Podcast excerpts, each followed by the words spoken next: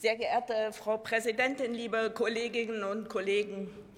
Mit diesem ja, chaotischen Antrag, der uns vorliegt, und vor allem auch der eben gehörten Rede der AfD wird noch einmal unterstrichen, wie verantwortungslos Sie auch in den letzten zwei Jahren hier an diesem Pult geredet und auch gehandelt haben. Oder ich erinnere mich an die vielen haltlosen Beiträge Ihrer Scheinexperten aus den Anhörungen. Was Sie sich hier seit Beginn der Pandemie geleistet haben, ist nichts anderes als Desinformation durch Fake-Daten, Einschüchterung und Destruktion statt konstruktiver Kritik, die systematische Beschädigung von Expertinnen und Experten und maßgeblichen Institutionen dieses Staates. Sie meinen es nicht gut mit unserem Land. Nein, wer es ernst nimmt mit der Sorge um die Menschen in diesem Land, der kümmert sich um ihr Wohlergehen. Und das tun wir als SPD. Seit Beginn der Pandemie haben wir verlässlich dafür gearbeitet, Schaden von den Menschen abzuwenden und Leid zu verringern.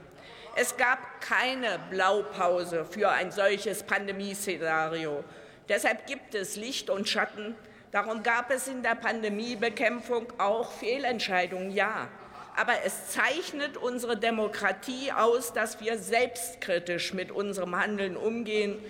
Die Corona-Maßnahmen werden seit zwei Jahren intensiv und kritisch debattiert wie kein anderes Thema. Und wo immer möglich wurden und werden notwendige Korrekturen vorgenommen.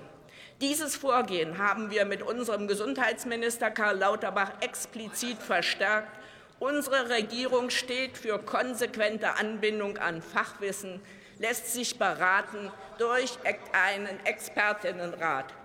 Aber gerade Wissenschaft lebt vom Widerstreit verschiedener Meinungen. Forschung strebt immer nach Erkenntnisgewinn. Es gibt nicht die einfache Lösung. Und bei allen, die die einzig richtige Lösung verkaufen wollen, da sage ich Vorsicht. Gerade als Parlament haben wir unsere Verantwortung sehr ernst genommen. Warum können Sie eigentlich nicht mal den Mund halten? Nee, weil Sie den und weil Sie das, was ich hier Richtiges sage, nicht ertragen können. Das ist Ihre Dummheit. Gerade als Parlament haben wir unsere Verantwortung sehr ernst genommen die breite wissenschaftliche Expertise und auch internationale Erfahrungen einzubeziehen, verschiedene Perspektiven auszubalancieren, damit die Belastungen niemanden überfordern und das korrigiert wird, was gravierende Nebenwirkungen hat. Und da nenne ich besonders auch die Auswirkungen auf die Kinder und Jugendlichen. Das tun wir ernsthaft und fortlaufend, unsere Entscheidungen zu korrigieren. Und hier, hier in diesem hier in diesem Haus sitzen fünf Fraktionen, denen es genauso ernst ist mit einer verantwortungsvollen Pandemiepolitik. Grüne und FDP haben auch als Opposition in der vergangenen Legislaturperiode in weiten Teilen die Regierungspolitik kritisch und konstruktiv begleitet, so wie die Linken dies auch heute noch tun. Ich will nur mal erinnern an den, an den Antrag zum Corona-Schutzgesetz. Und dadurch sind wir hier in Deutschland insgesamt durchaus erfolgreich durch diese schwierigen Zeiten gekommen. Was Sie aber wollen, ist Zweifel sehen, spalten. Sie nutzen die Unzufriedenheit der Menschen, um sie aufzubringen gegen den Staat. Und wenn es den Menschen schlecht geht, dann ist das gut für die AfD. Das ist doch Ihre Maxime, oder? Was Sie mit Ihrem Antrag was Sie mit Ihrem Antrag auf Einrichtung eines Untersuchungsausschusses hier machen, ist davon ablenken, dass Sie der eigentliche Untersuchungsgegenstand sind, wenn es um politisches Versagen in der Pandemie geht.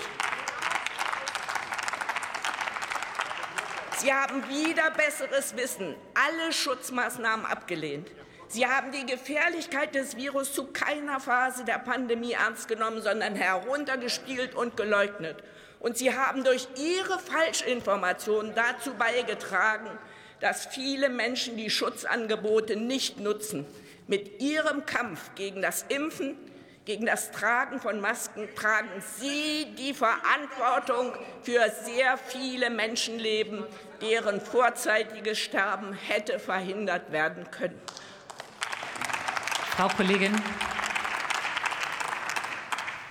Natürlich muss es eine lebhafte Debatte geben können. Aber Debatte besteht nicht nur aus Senden. Ihrem Redner haben vorhin alle zugehört. Und vielleicht können Sie ein bisschen sich mäßigen, dass die Rednerin zumindest ungestört auch ihre Rede vortragen kann. Vielen Dank. Vielen Dank, Frau Präsidentin. Dann wiederhole ich gerne meinen letzten Satz noch mal. Mit Ihrem Kampf gegen das Impfen, gegen das Tragen von Masken, tragen Sie die Verantwortung für sehr viele Menschenleben, deren vorzeitiges Leben hätte verhindert werden können.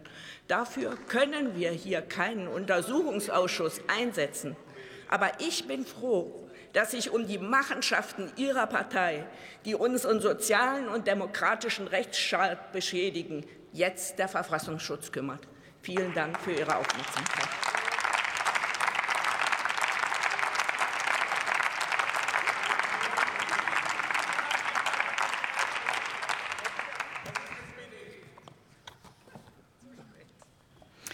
Nächster Redner in dieser Debatte ist Erich Ilstorfer für die CDU-CSU-Fraktion.